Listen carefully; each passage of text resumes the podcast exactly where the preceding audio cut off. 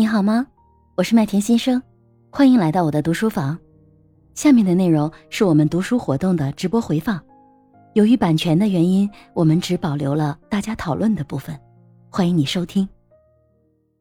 别摸我的宝马哥，可以开麦跟我们聊聊吗？职场首先还是行政关系为主，然后其次，在这种细微的处理关系的时候，如果你情商高啊，比较好相处，就是事半功倍。嗯，因为我这两天正好昨正好昨天下午处理一个事儿，嗯，那小伙子在别的部门，就是别的小部门，我跟他以前都很少有接，去年有过一回接触，一起出个差，哎，觉得小伙子一看就比我小个七岁七八岁吧，也三十多了，感觉一看就是那种人很好，这一见如故，然后关系就还行。啊，这回昨天跟我说一事儿，也是也是跟我说怎么回事怎么回事，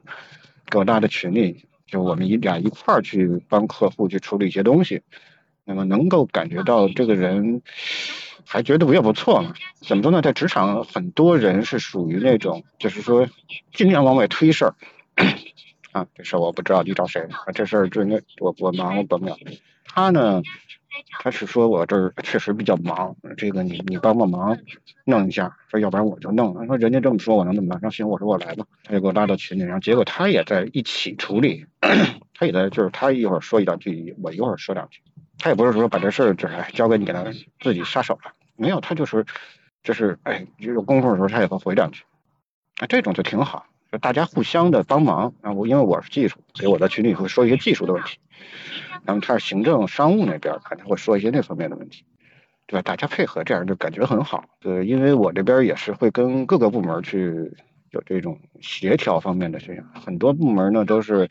哎呀，我这这事儿不归我管，你找谁谁谁，或者说你跟他要个东西，随随便便给你一个东西不合格的，就很难受。这种就是说人家真心实意，哎，咱俩一块弄，一块弄这事儿，一块解决，这种就觉得挺好。嗯，谢谢宝马哥刚刚给我们的这个分享的案例啊。那其实他就讲到了，嗯，其实这个也有可能是经常我们会在工作中碰到的情况，就是有机会我想要做一个项目，这个经常会遇到别人，哎，他不太支持我，然后这个还得到处求爷爷啊、告奶奶呀，然后大家都是那种推诿。当然了，这种推诿有两种可能，有一种是他确实跟自己没啥关系，还有一种可能呢，就是多一事不如少一事嘛，是吧？我干的多，可能还错的多。我不干，可能还不会错，所以可能这种现象也会有。那我就 也也想顺便问问大家，那大家如果你们遇到这样的事情，你们怎么看？或者是这这个事儿它一般是怎么发生的？我想问问尚雅。其实，实际上，在这个职场当中出现这种互相推诿的问题，哈，我感觉很大的一个一个点，就是在我们今天读到这一章叫用心管理。用心管理，它其实也说到了，批评是第一要务。就我们工作当中难免会出现一些问题，但是往往这个批评的方式和方法出现了很大的。就是我们心理上的一种不接受，就是呃，这里头第三节也讲到了最糟糕的一种激励方式。其实实际上大多数的时候，我们为什么会出现那种互相推诿的问题？就是当一件事情被问责的时候，他不完全是从就事论事而去说，而是从先从追究责任，就是包括呃出现一些对于呃人品呐或者其他方面的那种呃语言或语气的时候，哎，人会不由自主的就会。把这种那个情绪啊，呃，辩解就作为第一点嘛，保护自己的一种辩解。所以很多时候就是这种互相推诿，也是不想 把 可以预知到的未来的这种责任揽在身上。所以大多数时候在职场上，明哲保身的一种方式的话，就是事不关己，高高挂起。很少有人会为了一件事情，尤其这件事情可能还跟我没有直接的利益关系，我要去做，这样的人就特别特别的少。但往往就是有这种。心里的人，哎，我可能就是在我职责之外，我去做了一些额外帮助别人的事情，他反而在职场当中是一个很好的人际关系的一个展现。但大多数时候，其实我觉得，嗯，就是企业这个氛围，因为，嗯，刚才那个天水也讲到了，我们之前读过《原则》那本书，《原则》那本书当中呢，达利欧他讲到他在桥水把企业的这种极度开放、极度求真这样的一种工作氛围建立起来了。但大多数时候，我们这个企业领导他是以批评员工为主，而且这种。批评的方式非常的尖锐，没有什么就可以让我们去接受的点，所以我们内心的话是非常抵触的，所以这种工作的能动性各个方面的事情全都会降低。呃，遇到事情的话，我就不会再想去承担，因为得到的结果就是呃那种无厘头的批评，这种批评是让人内心很长一段时间。这个故事，这个今天这个当中也讲到了一个工程师，他被他的副总裁呃就是用一种非常不屑的或者那种批评的态度去对待以后，他完全对他的团队和他的工作丧失了信心，长达两个星期的时间萎靡不振，甚至说产生了辞职的想法，所以足以见识这个。呃，影响特别大，而但是他其实正向的反馈，副总裁他自己完全都没有意识到，哎，我有这么大的影响，我只是在会议当中随便的说了那么几句话，啊，就让让这个这个软件开发的这个负责人有这么大的反应，他其实自己都没有想到，所以很多时候呢，我就经常在想哈，就是我们在职场当中，呃，就是讲到情商的时候，都会讲到同理心的问题，我就在思考一个问题哈，就是有些呃领导他就愿意去骂人，他就是愿意去发泄他自己的情绪。和不满，那他是否有这种同理心？他有考虑到被他所批评的人或者辱骂的人那个心理是什么样？会有很长一段时间，他的工作效能都根本就达不到我们所期望的那种能动性，就是内心的驱动力都没有了。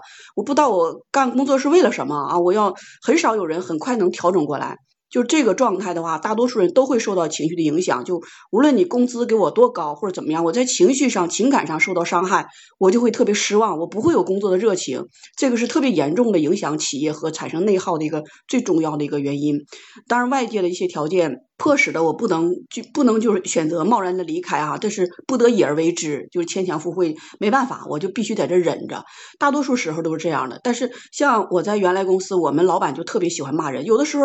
你就不知道莫名其妙的，也不知道因为什么事情就挨一顿骂。所以这种情况下，哎呀，特别无助哈，哎呀，感觉每个人都很不愿意去上老板那去汇报工作。啊，因为得到的结果全都是一样，百分之百的，全都是被骂一顿，然后回来了。呃，留给你的结果是你自己去反思去吧，到底是什么原因？你也你也不知道是哪件事情，具体因为什么就造成的错误。所以很多时候，我觉得这个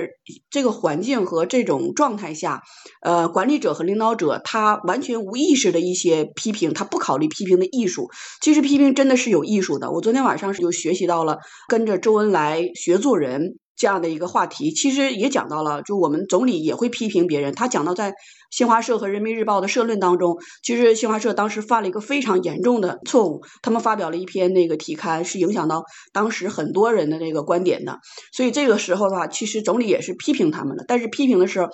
是分了一二三四，就是你这篇报道有哪些问题。出现这些问题的话，要怎么解决？又提出来一二三四。其实我觉得这种批评的话是完全可以让人去接受的，无论是从心理上，还是说在态度上，还是说方法上，全都有解决。就是批评的艺术真的是很重要啊！很多时候就是我们大多数，嗯，在一个企业，在一个环境下去工作，出现这种推诿。我感觉那就是这个工作的方式和方法，大家互相配合的问题。我们不愿意去承担责任，不是说我们不想承担责任，而是承担了这个责任以后，我们面对的结果啊，这种批评是我们内心情感上是接受不了的。所以大多数很多人就是我逃避，我不愿意去选择。那极少有人就是心理状态特别特别的坚强，就是那种百折不挠呢、百骂不催的那种人啊，可能能够去承担啊跟自己无关的，甚至有可能会产生问题的。就被别人批评的那种可能性的这个，有极少数人会去承担这种责任，但这种人往往是值得人去敬佩的，